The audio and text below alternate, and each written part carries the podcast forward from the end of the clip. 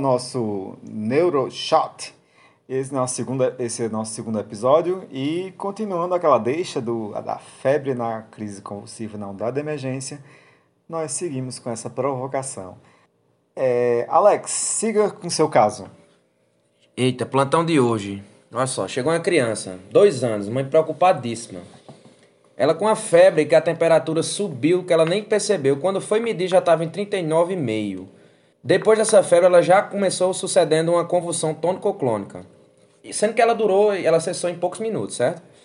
Aí a criança ficou estranha. É, é a mãe ouviu falar que ela estava num período pós-ictal, sendo que eu não sei muito bem o que é pós-ictal, não. então isso, isso aí é com o Iago. Iago, pós-ictal é o quê, hein?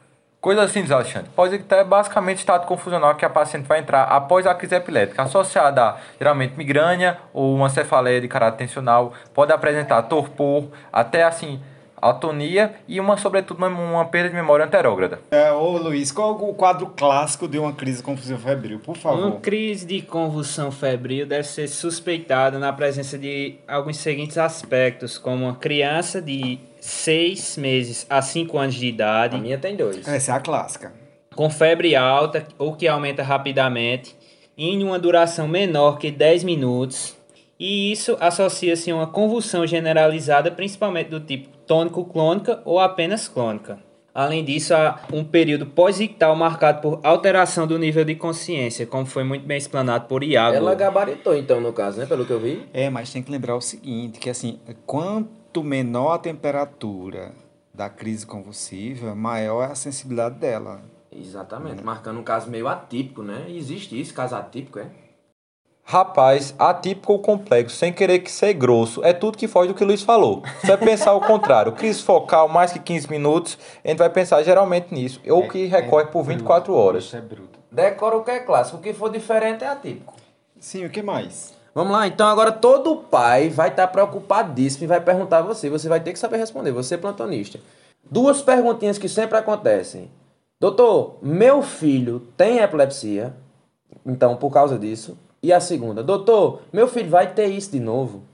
É, aqui há um grande problema da neurologia é saber se, se vai ter, precisar profilaxia ad eterno dessa criança.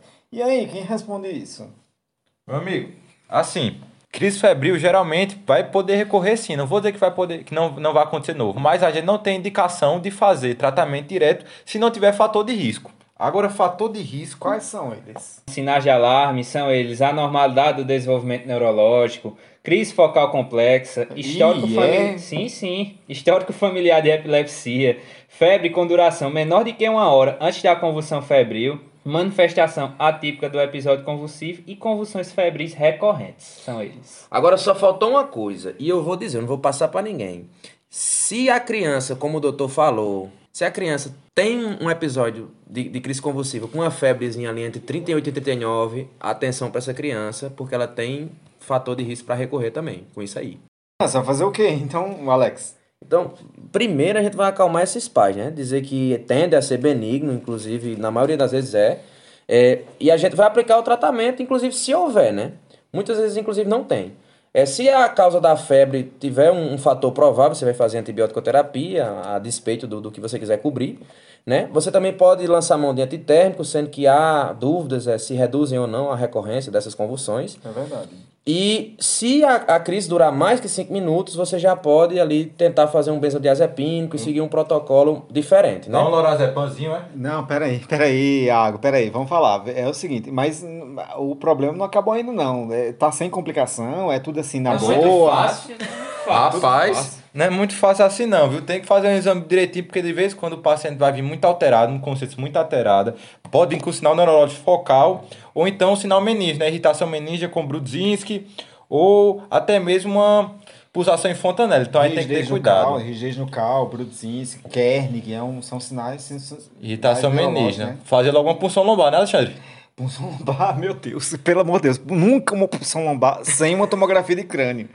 Nunca, nunca, nunca, nunca, nunca, nunca, nunca. Só se você estiver no, no fim do mundo, mas nem assim é, tem que ser de, olho- de, de olho vendado fazer uma. Moderniar alguma coisa aí, pode? Não é isso. Você, você não sabe o que é. Vai que é uma, uma manifestação de um, um abscesso cerebral. Entendi, né? Inclusive, isso me deixou com dor de cabeça, né? Então, Isso a gente resolve também. é, cenas para os próximos Neuroshots.